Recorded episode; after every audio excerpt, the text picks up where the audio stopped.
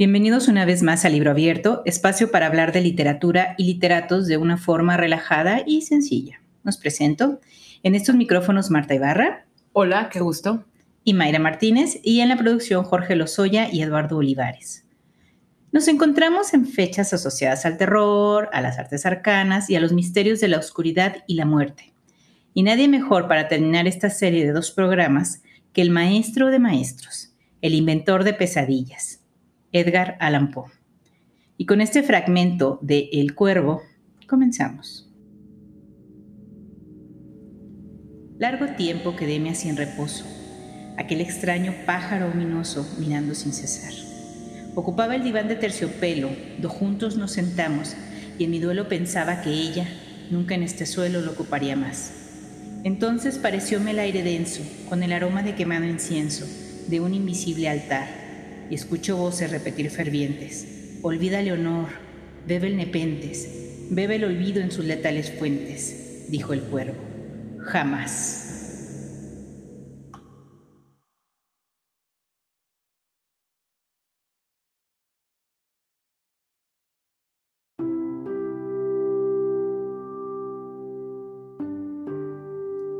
Martínez, estamos de regreso. Creían que no lo íbamos a lograr, más bien nosotros pensamos que lo íbamos a lograr porque hay tanto trabajo, pero aquí estamos, de regreso para hablar de Edgar Allan Poe. Oh. Qué delicia, Marta, qué delicia. Qué emoción. estábamos saboreando desde que empezamos esos, estos podcasts. Sí, claro, hablar de Edgar Allan Poe, porque, pero además que susto porque es mucho compromiso. Sabemos que a Lovecraft, que a Edgar, Edgar Allan Poe, pues la gente los ama, los adora en todo el mundo pero como siempre los hemos dicho, vamos a hablar de lo que conocemos, de cómo los vemos, cómo los leemos y cómo nos hemos acercado a ellos, ¿no? Lo que es lo que estos autores, en este caso Alan Poe, es para nosotros. Y bueno, vamos empezando desde el principio, por el que iniciamos todos los seres humanos, que es nuestro nacimiento. Edgar Poe nació en Boston el 19 de enero de 1809 y eh, bueno, es Poe porque era su familia biológica, este era el apellido hijo, segundo hijo de David y Elizabeth Poe, que eran unos actores itinerantes de teatro.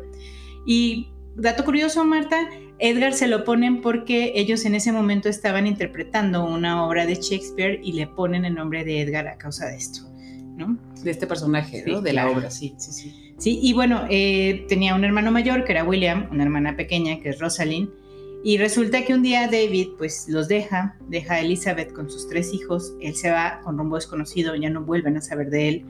Y eh, Elizabeth muere al poco tiempo, al año, año y cachito, de tuberculosis.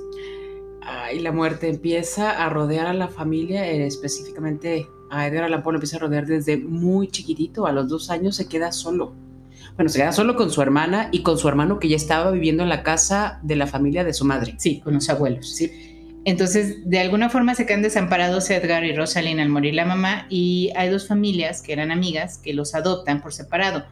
Ojo, Edgar nunca fue adoptado legalmente, o sea, fue como nada más en acogida con John Allan y Frances Allan y de ahí le dan el segundo. Bueno, ahí hay, una cosa rara, Marta, porque dice que él, él, adopta el Alan como segundo nombre y hay gente que sí dice que adopta el Alan como apellido, ¿no? Ah, claro, porque la familia que lo adopta se apellida. Se apellida Alan. Entonces ahí está Edgar Allan Poe, ¿no? Y ahí es cuando ya él es Edgar Allan Poe. Resulta que esta familia era una familia adinerada, el señor se dedicaba al comercio. Tenía plantaciones comerciaba con esclavos, cómo se estilaba en ese tiempo, claro está, y él vive y crece eh, en ese entorno. Claro, o sea, vive bien, ¿no? Crece bien porque incluso va a Escocia, hace los paseos familiares, que parece ser que en Escocia es una cosa muy agridulce porque aunque él empiece a conocer mucho de la cultura, de las tradiciones, de los cuentos, de las leyendas de Escocia, pues el papá no les hacía caso. No, al parecer su, digo al parecer porque es lo que hemos leído y los runrunes que hay por aquí y por allá, las malas lenguas, hablan de que la relación con el papá no fue buena, pues en ningún momento, fue más un compromiso medio moralista de parte del papá de que se dedicaban a hacer buenas acciones. vendía esclavos, pero hacía buenas acciones. Está bien padre. Adoptaba niños. Y bueno, tenía hijos por aquí y por allá, su esposa no podía tener hijos, entonces a su esposa sí que le, le hacía ilusión adoptar. Y claro que, le, o sea, tener a Alan, a Edgar Allan Poe, para ella era eh, la vida completa, ¿no? Sí. Se dedicó con una devoción, un fervor a la educación de, de Poe, eh, que incluso lo malcrió un poco. Y empezamos otra vez, ¿no? Los conflictos con los papás, con la mamá, con el papá. Las relaciones que te marcan toda tu vida. toda tu vida. Sí. Y bueno, luego ya está en ti superarlos y trabajarlos y demás, pero al parecer en estas personas, hablo de los autores de los que hemos hablado, que tienen un algo que no tiene toda la gente y que viven esas vidas tan cortas, pues no, no les da tiempo de No, trabajar además, nada. Alan, Edgar. Allan Poe murió a los 40 años, Marta, muy joven. O sea, Nació a principios de 1800, 1809 nueve y murió en en 1849. el 49. Entonces, pero su vida es corta, pero tan meteórica, sí. tan llena de claroscuros, tan llena de cosas, tan, o sea, es impresionante. sí. Bueno, su papá lo ayuda, eh, le da una muy buena educación, lo acerca a los grandes libros con maestros. Eh, Él cuando era pequeño ya sabía latín y francés, además de inglés. era una persona a la que le interesaba aprender Exacto. y le encantaba leer. Otro punto en común con todas las grandes mentes. Eh, devoraba libros, revistas y todo lo que tuviera a su alcance. Y bueno, su papá lo mete a la Universidad de Virginia, estudia solo dos añitos porque eh, resulta que Edgar Allan Poe, así como lo ven en sus fotitos tan tranquilo, pues no, no era tan tranquilo y entonces le encantaba el juego, las drogas y el alcohol. Claro, era de los primeros darks. Yo digo que sí. Cierto, porque vestía de negro todo el tiempo. Sí, y su sí. cara blanca, blanca, el cabello oscuro y esa mirada eternamente triste. triste, sí. Con el peso de su historia, la Sí, mirada, sí, ¿no? sí. Y bueno, él se va, eh, el padre le dice, ¿sabes qué? O sea, lo expulsan de la escuela y su papá le dice, yo ya no te ayudo, hazle como puedas. Yo pienso que él también provocaba eso, ¿eh? porque Sí. no parece haberle causado una gran decepción y, oh, qué triste estoy, ya no voy a estudiar. Creo que No, fi- finalmente creo que ni, Sí. le, ni le gustaba. Y también Sí. era el tema de que, pues todos sus compañeros en la universidad tenían una habitación elegante, muy linda, muy bien hecha, y la verdad es que John Allan era muy codo. codo con su, con su hijo adoptivo, entonces no le mandaba dinero. Y entonces, de hecho, por eso él empieza a jugar, Sí. porque vio que esa era una forma de poder tener dinero Sí. y bueno, se descontrola todo. Esa fue una de Después- las causas por las sí, que lo después expulsaron, lo, ¿no? lo acusan de que pues no le da dinero. John le empieza a mandar dinero y entonces, pero ya para entonces la, la adicción al juego de Edgar Allan Poe ya era muy grande y entonces él le dice, pues ya tengo más dinero, pues ya tengo más para apostar. Por supuesto, eh, supongo que toda esta vida de pérdidas, porque hablamos de que desde que tenía dos años empezó a perder lo más importante en su vida, lo vuelve obsesivo también, ¿no? no sé si ahí se todo, desarrolla su todo. obsesión, pero entonces desarrolla también adicciones, empieza a jugar para obtener dinero según el que siempre perdía, malo para el juego. Ah, mi compadre. bueno. Y se endeuda, esa es una de las razones también por la que lo, porque pues era desprestigio, ¿no? O sea, andar de apostador, full Claro, ya es, es una de las razones por la que...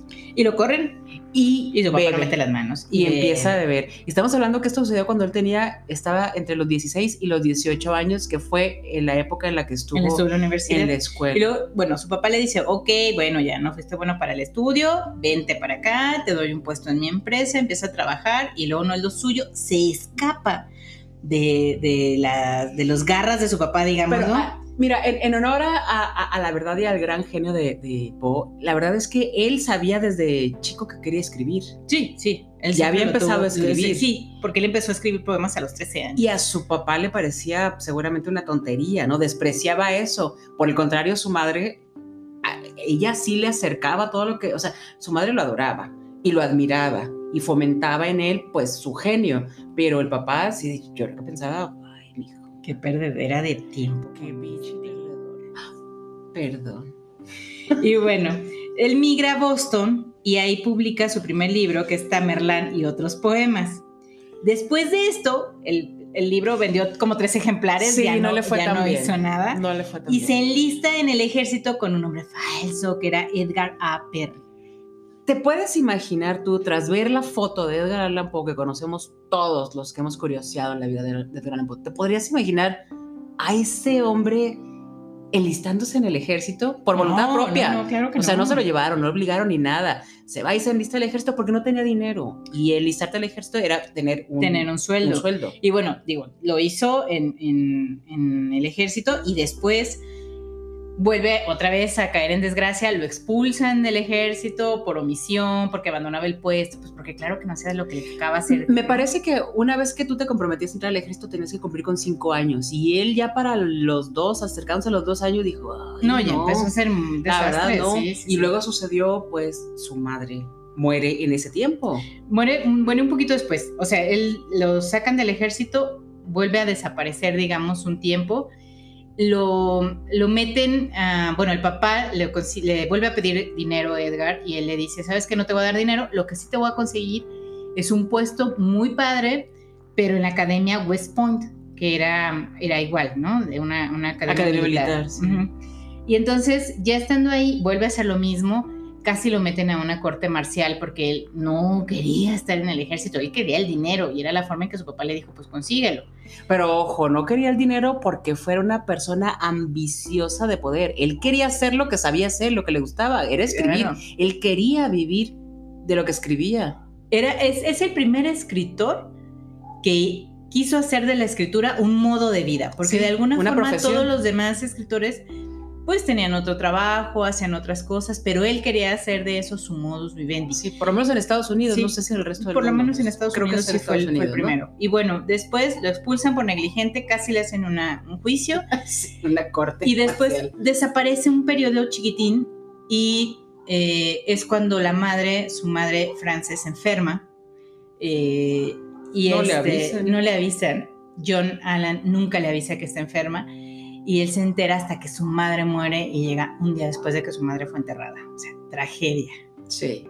Y la relación entre padre e hijo termina por romperse en ese momento. Sí, sí. A mí me parece, digo, quién sabe cuántos errores puede haber cometido como hijo a este Edgar Allan Poe, para, o por lo menos para que mereciera ese nivel de desprecio de su papá, pero lo castigó tanto del dinero y se aprovechó tanto, tanto, tanto de las necesidades económicas de Allan Poe, a mí me parece aterrador, porque llegó a vivir sin tener qué comer.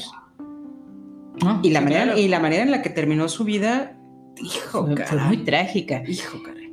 Y luego, bueno, después de esto, el papá se casa con otra señora, Edgar estaba, se opone totalmente, y bueno, Marta, pues la señora luego estábamos platicando, ¿no? Que era otra opositora más. Sí, del Allan Poe. De por sí, como que se ganaba con mucha facilidad de enemigos porque era demasiado muy claridoso. No le gustaba, no que le dieran la contra, más bien no le gustaba que le dijeran cosas feas. O sea, que le dijeran, no me gusta lo que escribes, ok, pero que le dijeran que era malo, o que era tonto, o que era poca cosa, eso no se lo aceptaba a nadie. Porque como ahí, como lo ven, era entrón, o sea, le, le entraba la pelea, le entraba los debates. le y muy todo, listo, ya vi de dónde el Rocky Balboa sacó su técnica.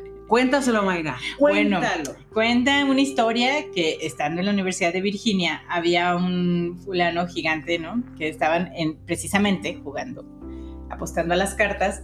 Y entonces empiezan a tener una desavenencia, el hombre lo quiere golpear, lo agarra, empieza a golpear a Edgar Allan Poe, él no hacía nada, lo golpea, lo golpea y entonces ya que vio que este hombre estaba cansado, Edgar se para y le pone lo suyo, ¿no? Se acabaron los dos muy golpeados, pero él esperó el momento decisivo para pararse. Exactamente, sí, no le sacó el tiro, el otro le dijo que tú qué, pues yo qué, se agarran, lo cansa, lo cansa Y a lo carazos, suyo, claro.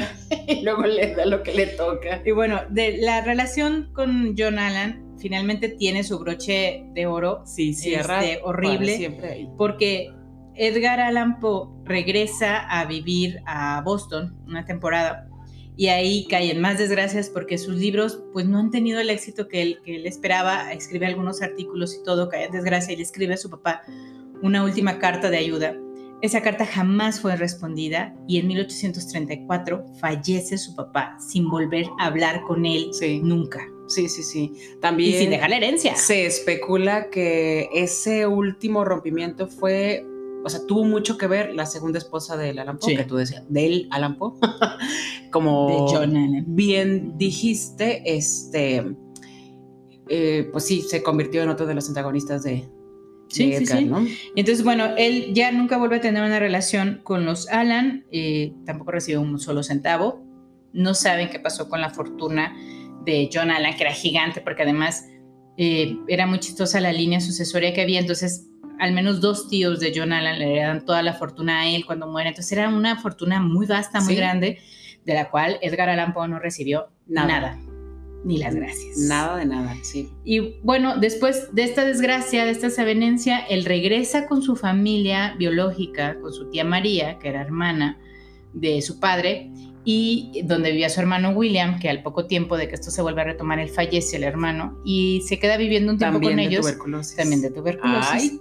y conoce a Virginia Clem, que es su prima su primita, además. Porque además él tenía 26, 27 años y su primita tenía 13 o 14, una cosa así, Marta, y decide casarse. Un año más, un año menos, ¿qué más da? Está bien chistoso eso, santo Dios. Y se casa con ella. Y mira, tan chistoso, no me ven ustedes, pero estoy haciendo comillas, era eso que en, la, en el acta de matrimonio decía que ella tenía 21. Entonces, pues, no estaba, bien visto. No, no, no, no, no. Pues decir, es que, se, que se casen entre primos no es raro, pero que te cases con una niña, ¿qué pasó? Claro, y más cuando él tenía tantos años. Él tenía 27. Pero bueno, fíjate que hay, hay un dato muy morboso, que sí se los voy a decir. Échale. Este, que dicen que en realidad Edgar Allan Poe tenía tanto la necesidad de un amor tan materno, tan dulce, tan tierno. Pues de familia, más bien. Que se casa con, con Virginia, no con un afán sensual, ni sexual, ni nada, porque incluso, digo, corríjanos si nos equivocamos, pero en ninguna de las obras de Poe se habla ni de, sexo. ni de, ni de cosas sensuales, ni nada. Entonces, al parecer, él no tenía como esa necesidad tan despierta. De hecho, leí una frase que me pareció muy acertada para no me acuerdo de quién, así que no puedo dar el crédito, pero sorry. Eh, para Edgar Allan Poe, eh, al menos en su, en su obra, las mujeres eran esa cosa bonita que siempre se muere. Exacto. Pero bueno, sí es cierto. Porque además, o sea, duró casado con Virginia 12 años y mientras estaba en un recital de, de arpa, ella tocando ahí en su casa, porque además tenían épocas de bonanza, o sea, podían vivir en una mansión, en una casa de campo y luego en un departamento, en una cosa pequeñita, o sea, el dinero para Poe era subidas y bajadas, ¿no? El tiempo que estuvo con Virginia. Y bueno, estaba en este recital de arpa en su casa de campo, y era en una de las épocas de bonanza, ella tose y sale sangre. Y entonces ella se enferma de tuberculosis, Marta, o sea, y muere a la misma edad que muere la mamá biológica de Poe a ah, los 25 años. checado, no me había fijado en ese dato, tienes toda la razón, de la misma enfermedad y a la, misma, a la misma edad. Pero además, la enfermedad de Virginia fue larguísima. La detectaron en el 42, 1842, y murió en el 47. O sea, fueron cinco años de padecer, porque su cuerpo se fue disminuyendo, disminuyendo, disminuyendo. Y durante este periodo, su cuerpo, el cuerpo de Virginia se disminuía y la mente de Edgar Allan Poe caía en un pozo. Sí, sí, sí. Sin retorno. Porque tenían una buena relación. ¿Tú leíste algo sobre eso? Tenían una muy buena relación. Era, es como si él se hubiera buscado una hermana chiquita. Sí. Por, hay muchas referencias hacia eso, ¿no? A que tenían ese tipo de relación y que de verdad, tanto Virginia como su madre María, que era la tía, de, la tía suegra de, de Edgar Allan Poe, se fueron quienes mantuvieron a flote al escritor, ¿no? O sea que ellas lo motivaban o eran sí, la, razón para que él saliera siempre, siempre adelante.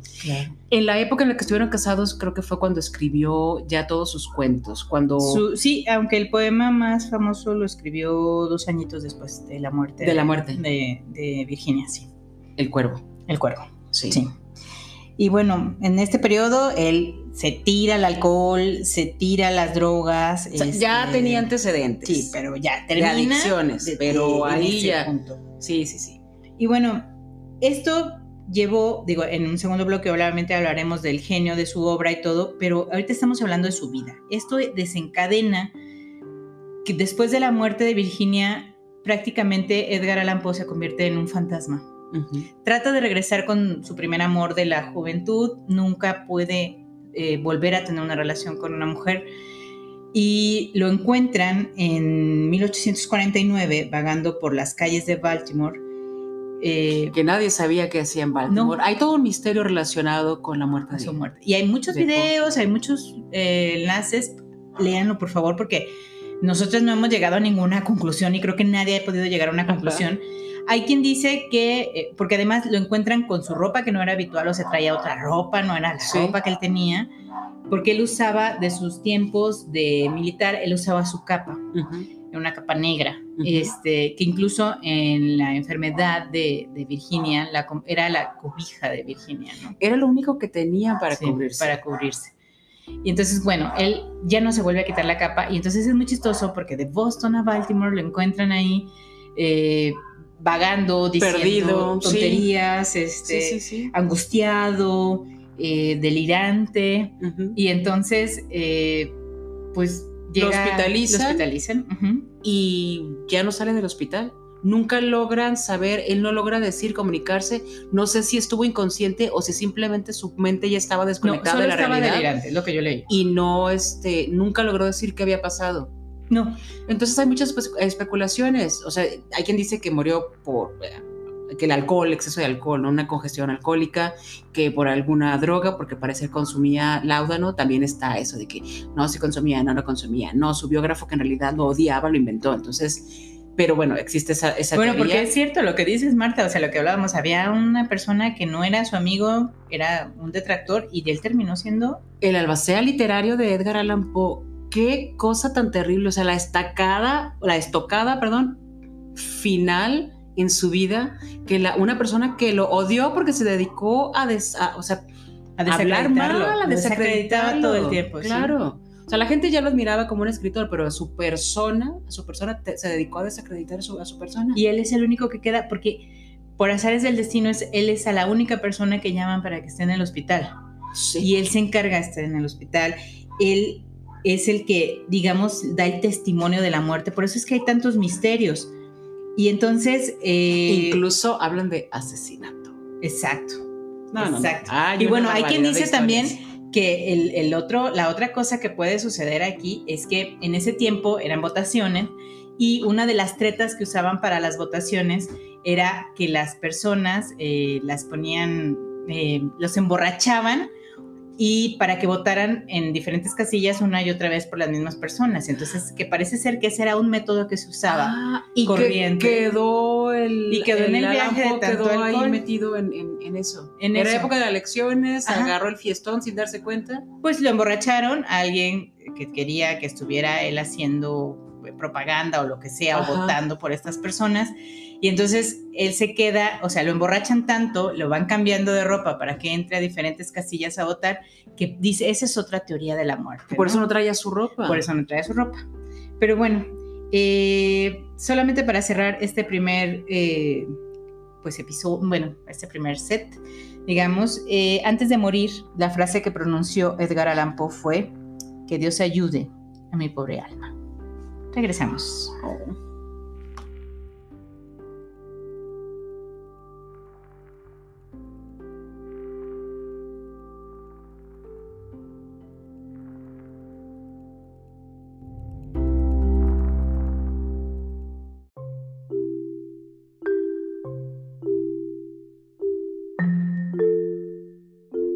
Bueno, bienvenidos a esta segunda parte de este interesantísimo programa sobre Edgar Allan Poe. ¡Los libros!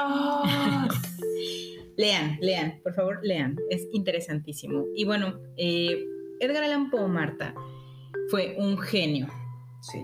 De, no solo en el género gótico o en los cuentos, él principalmente apostaba a la poesía. Él decía que la poesía era la máxima expresión literaria que podía existir, ¿no? Y esto se ve claramente en su obra. El Cuervo es un poema maravilloso, es un poema que le puedes dar la lectura que tú quieras dependiendo del momento en el que estés.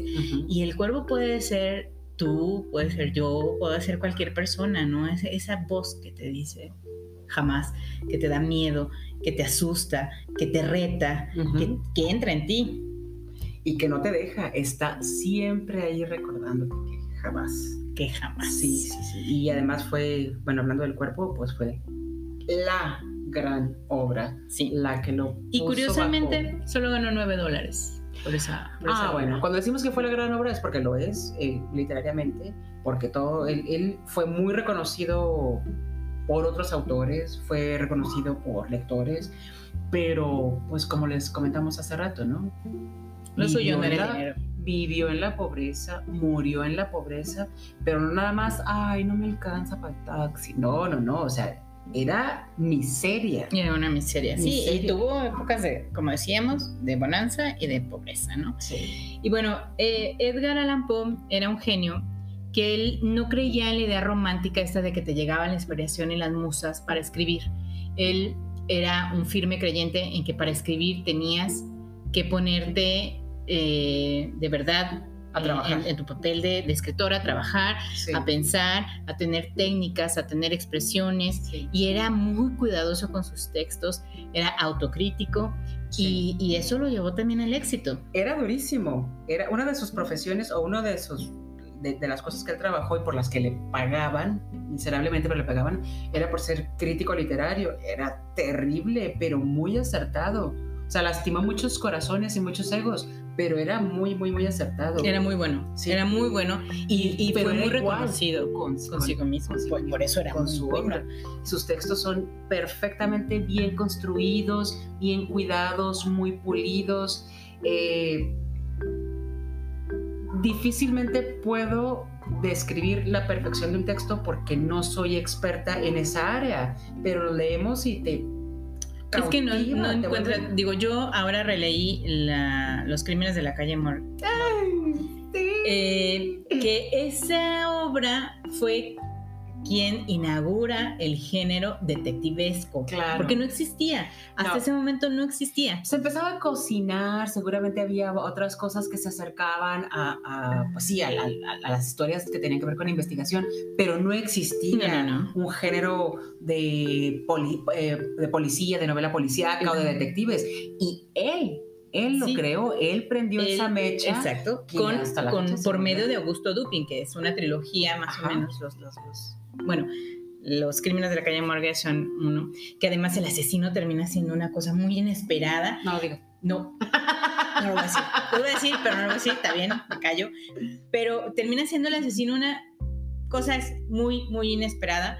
Eh, pero además, como te va narrando las escenas, yo hay libros que me, me pasa Marta que, la- que puedo ir adivinando lo que va a pasar hacia adelante, ¿no? Ajá. sí. No me puede pasar con este libro. No logras adivinar qué va a suceder. Sí, sí, o sea, sí. te va llevando por un, un- un camino que tú dices, sí, va a llegar aquí y nunca llegas. Sí, por eso mi grito de no lo digas, porque en efecto no puedes anticiparte.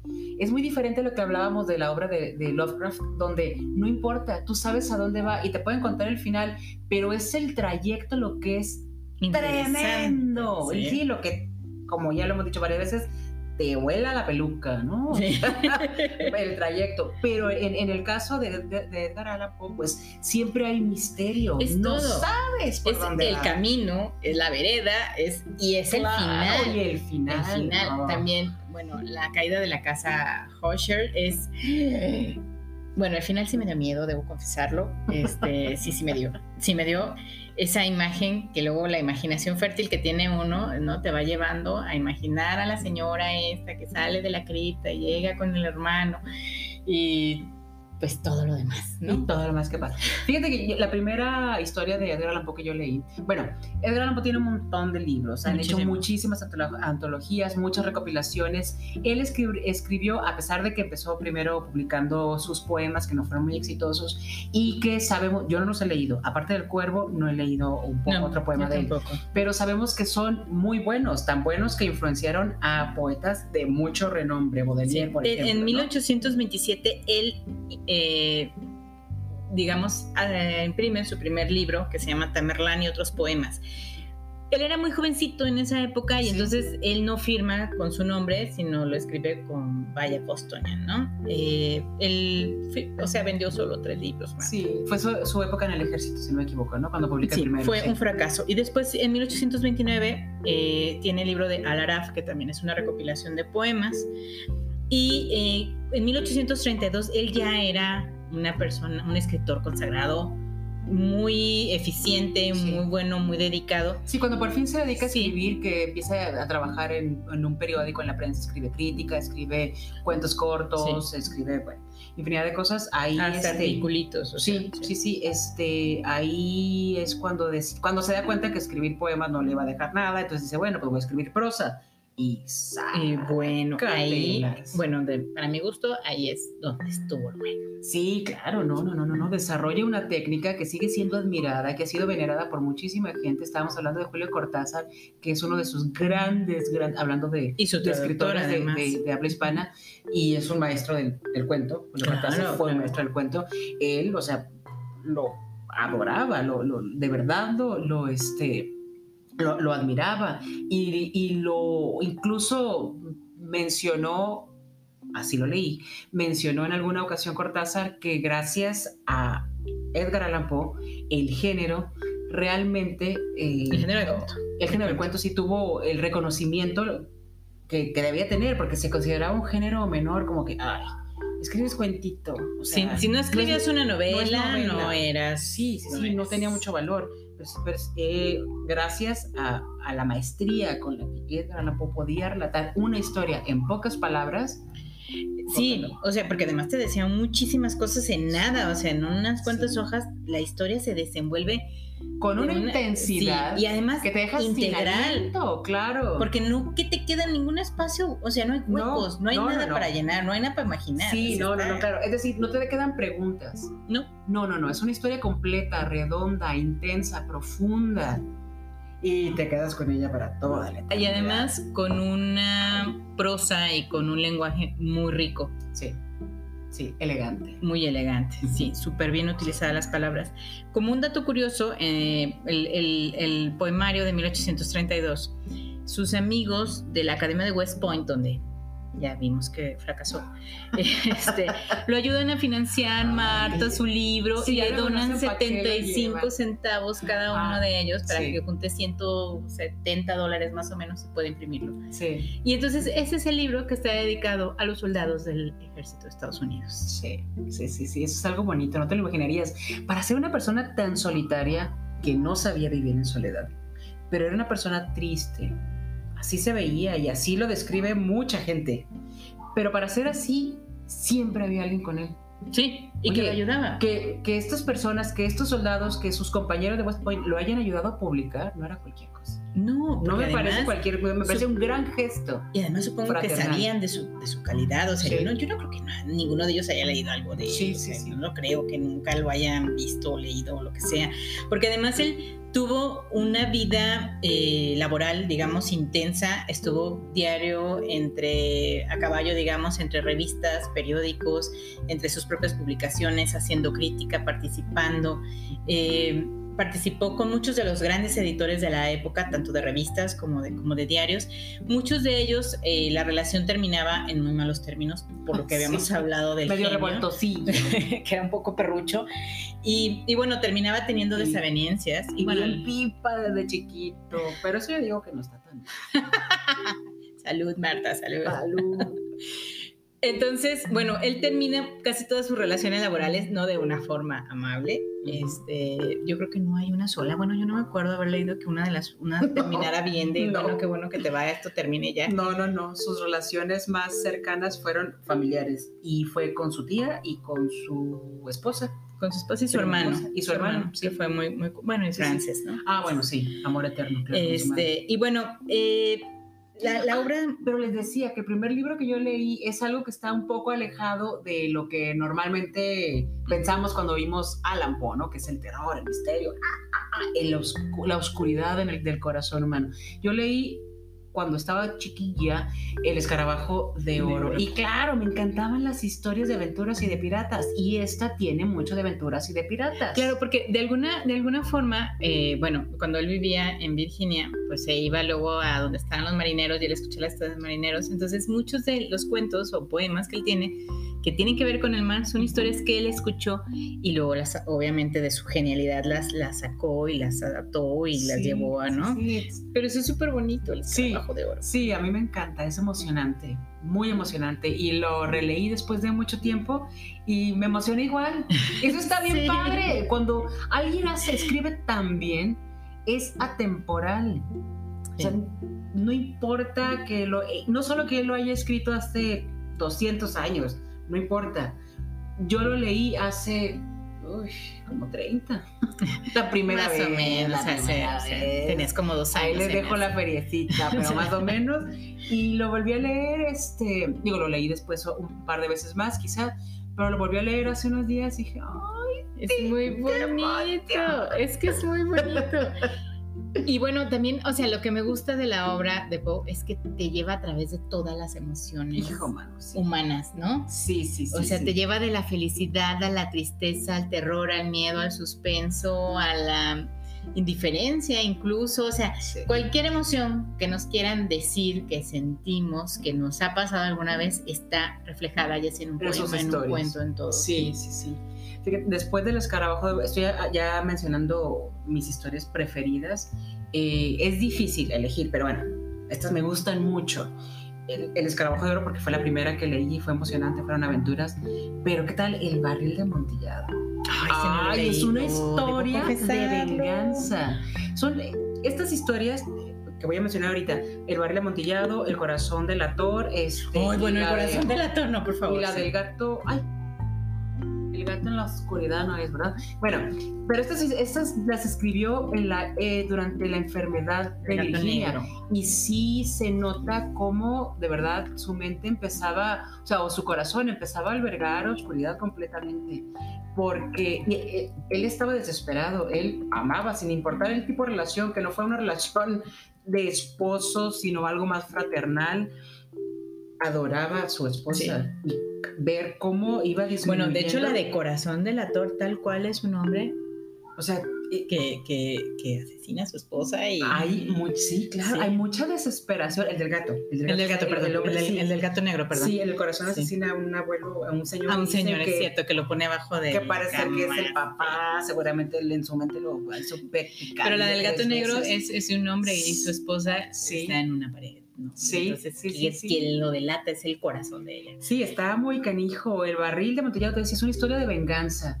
Alguien que es agraviado y que de verdad se siente humillado termina cobrando una terrible venganza y termina en un asesinato. Ese sí lo voy a leer porque no lo leí. Termina en, en asesinato, eso no es una sorpresa, pero cómo sucede todo y el nivel de odio que puede sentir alguien y cómo maquila toda su venganza es tremendo. Bueno, pero ahí puedes hablar de que él estaba en ese momento enojado con la vida, ¿no? Sí. Y enojado porque nadie lo ayudó, porque a lo mejor, no sé, digo, ya no soy obviamente psicóloga de Edgar Allan Poe ni nada, pero supongo que la impotencia que él sentía de que a lo mejor si le hubiera dado una mejor calidad de vida a Virginia, Virginia estaría viva, o sea, no sé, pueden haber pasado mil cosas en su cabeza. Sí, también este, bueno, el del corazón de la torta, que es algo, es un relato de obsesión y de culpa. Y bueno, el, el pozo y el péndulo también. Ese del pozo del péndulo es muy cortito, Marta, es muy, muy chiquitín el, el, pozo del péndulo, pero ay, bueno, las ratas del pozo, el que casi se cae al pozo y luego no se termina cayendo, y luego el péndulo que baja, y entonces en el último segundo, en el último segundo, pasa que no les voy a contar, pero pasa algo extraordinario en el último segundo cuando el hombre ya había abandonado todas las esperanzas en su vida. Impresionante. Sí, siempre hay una vuelta de tuerca. Que dices, sácate las babuchas, esto no lo veía venir. Y voy a mencionar como el, último de mis, o sea, de mi lista que tengo aquí chiquitita, mi top 5 creo que sí son cinco, en fin, mi top five de cuatro, que es este, eh, el último relato que te voy a mencionar, es el de Berenice. Es una historia tremenda. De hecho, fue tan tremenda y causó tal impacto en la gente que él tuvo que modificarla. Por supuesto que dijo, ay, Esta gente. Así como cara de Tony Stark. Ah, O sea, que esta gente que no aguanta nada, pero bueno, yo no sé cómo fue que decidió modificarla, siendo tan No, siendo tan aferrado aferrado, como- sí, tan a sus ideales. como, como era. Y en opinión de, de, de Cortázar, dijo que el cuento mejoró cuando, cuando lo mejoró, cuando lo cambió, perdón, cuando lo, lo modificó en una segunda edición. Pero esta es una historia, es la historia de un hombre que tiene su cosa hermosa, que es Berenice, se va a casar, haciendo referencia a esta frase que leí, de que las mujeres son la cosa hermosa que se muere. Eh, es un hombre que se va a casar con su prima, Mm, mm, la mm, prima algo mm, empieza a enfermarse y esto curiosamente fue antes de que de la enfermedad de, de Virginia. de Virginia. Este, la prima se enferma, están los preparativos de la boda, la prima empieza a estar mal, mal, mal, mal, mal y muere. El hombre estaba tan obsesionado y quería tanto a esta, a esta mujer, pues que no, no soporta. Él también, pues, o sea, lo ven, la- su familia lo ve y dice, pues es que está perdiendo la razón, está demasiado bueno, fue triste. casi Está enfermo de tristeza. ¿qué le está sucediendo? Y un buen día, un buen día, este, lo, una persona del servicio de la casa de los criados, pues de- de- del lugar, de la mansión donde, de donde vivía este hombre, llega ahí muy mortificado, consternado, horrorizado y le, y le dice, fulanito, se me olvidó el nombre del protagonista, eh, tienes que venir porque alguien movió, removió la, la tumba de, De de- de- Berenice. de Berenice. Y resulta que se encuentra con, o sea, cuando da vuelta, voltea a verlo su, su amo. y le dice, ese digo, con este rollo de las plantaciones Sí, sí, sí. y de la venta de la, la neta que es que sí, en, lo- ese, en ese sí, periodo sí era. los trataba como, como sus, como sus dueños, ¿no? A los criados. Y este, a su sirviente le dice, pues, ¡ay, la tumba! Alguien removió ahí todo, ¿qué pasó? Entonces voltea el hombre, el, el primo enamorado, y está con los ojos perdidos, medio enloquecido, hay sangre en sus manos, y lo único que hay ahí cerca de él son dientes.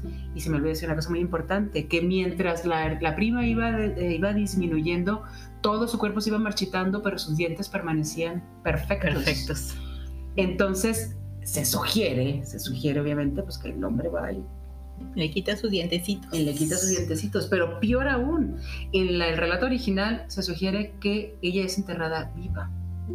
Y eso fue lo que... pff, Sí, claro, que a no, todo no, no, mundo no. las enaguas se le Es que, hombres o sea, mujeres. Los, los relatos, o sea, cuando ya te empieza a hablar de estas cosas sobrenaturales, son tan acogidos, tan, tan acongojantes, Sí, pues, o sea, sí, sí te causan algo, ¿no?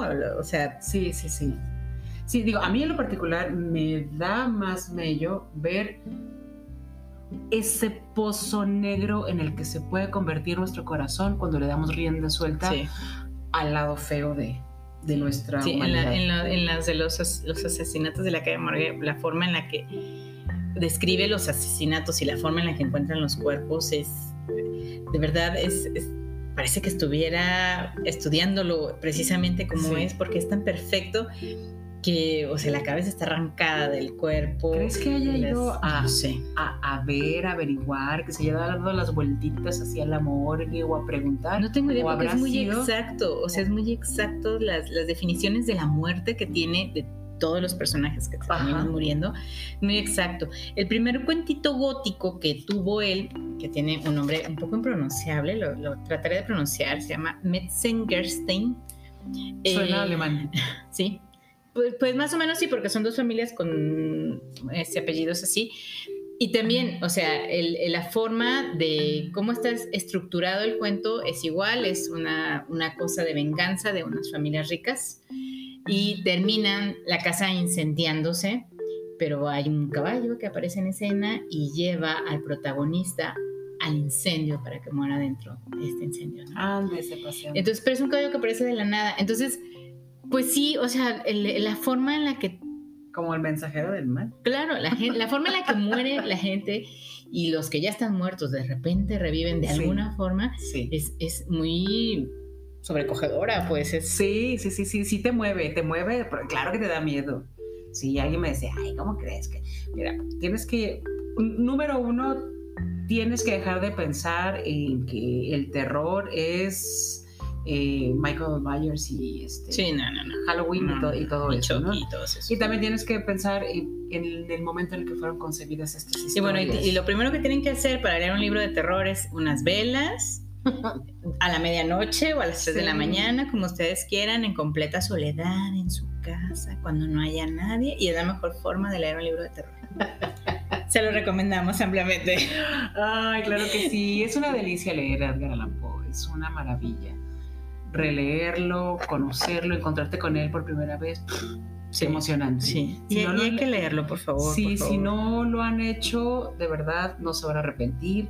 Si ya lo leyeron y como yo hace como años leyeron su primera, las primeras versiones o sus primeras historias de Hay que releerlo. reencuéntrense. vale Sí, porque como le dijimos en, en programas anteriores, el momento de la vida en el que estamos define mucho lo que un libro nos quiere decir. Sí, claro. Y bueno, eh, Marta, pues lo que hablabas de la influencia de Poe sobre otros escritores, pues desde Charles Baudelaire Ajá. hasta Arthur, pasando por Arthur Conan Doyle, Julio Verne, Lovecraft, Claro. eh, Guy de Maupassant y ya en Latinoamérica, pues Jorge Luis Borges, Julio Cortázar, No. Stephen King, quien ustedes gusten y manden que tenga que ver con terror, ha pasado por Edgar Allan Poe. Hay grupos de música que han dedicado discos completos a algún cuento, a algún personaje de, de Edgar Allan Poe. Ha influido tanto en todas las artes, no es un personaje común, no es un creador común.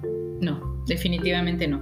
Y bueno, al cine su mayor adaptador ha sido Roger Corman, que es, bueno, es un director eh, muy, digamos, conocido por sus películas de bajo presupuesto, pero por la que muchos autores ahora, actores, perdón, muy famosos de Hollywood han pasado. Pero ha tenido adaptaciones desde 19, desde que yo creo que desde que se inventó casi el cine ha habido algunas adaptaciones, no, no tanto, pues, pero sí ha tenido adaptaciones Edgar Allan Poe.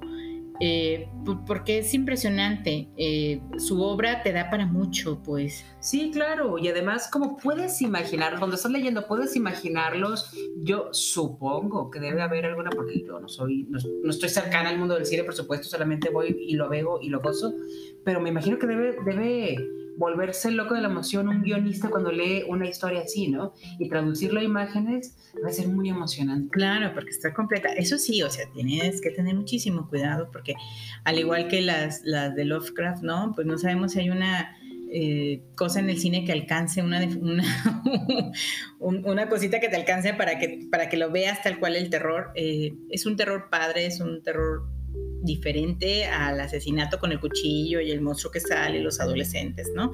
Sí, sí, sí, claro. Y bueno, hay una película modernita que se llama The Raven, que es con John Cusack, como Edgar Allan Poe. Es una cosa acá entre una, una cosa chistosa como que él es un vengador y Ah, no lo he visto. pues habrá que verla, No la porque sí suena interesante y chistosa, ¿no? Ok. Pero sí, él, él ha tenido bastantes adaptaciones al cine y bueno, otro gran admirador, ya hablando de la actualidad, es Guillermo del Toro, ¿no? Ya habíamos hablado de él con Lovecraft, ahora lo voy a retomar porque soy fan de Guillermo del Toro. Guillermo, si me escuchas, te amo. Este, y bueno, Yo también. y él ha tenido mucha influencia de Edgar Allan Poe en sus películas, en su obra. Eh, entonces, bueno, habla de Sí, en la que- manera de concebir las historias, ¿no? Claro, y entonces habla de que Edgar Allan Poe trasciende épocas, fronteras, Sí. idiomas Sí. y todo lo Y las manifestaciones artísticas, lo que te decía, ¿no? Hay pintores, hay este, o sea, obra plástica, música, bueno, no puedo decir, o sea, seguramente teatro, por supuesto, o sea, un montón de, de- de representaciones que están basadas o que están inspiradas hay todo. en, o sea, el cine sí, desde luego, que están inspiradas en la obra de, de, de Edgar. Ah, algunas serán eso, basadas en, y otras son tal cual llevar la historia de él adaptada. A- al cine, A- sí, al al, cine, cine, ¿no? al teatro o lo que sea. Sí. Entonces, bueno, Marta, eh, con esto terminamos este bonito programa. Yo no quisiera que se terminara porque estoy muy contenta, pero el próximo, bueno, volveremos a algo más tranquilo porque ya se nos acabó el mes del terror. Y por favor, no eh, olviden que si tienen alguna sugerencia o algo que decirnos, por favor escríbanos al libro abierto GDL2 arroba gmail.com y nos pueden seguir también en nuestro Instagram que es arroba libro-abierto-gdl, que luego la verdad es que no somos tan buenas publicando en Instagram. Sí, si tienen algo que compartir con nosotros en Instagram estaría bien bonito porque soy bien mala con las redes sociales. De repente quiero publicar algo y no sé qué. Se nos va el rollo. Pero bueno, eh, nos vemos la próxima, eh, ahora sí muy puntualitas, ahí a mediados de noviembre. Y bueno, dulces pesadillas. Oh, sí. Sueñen feo. Bye. Bye.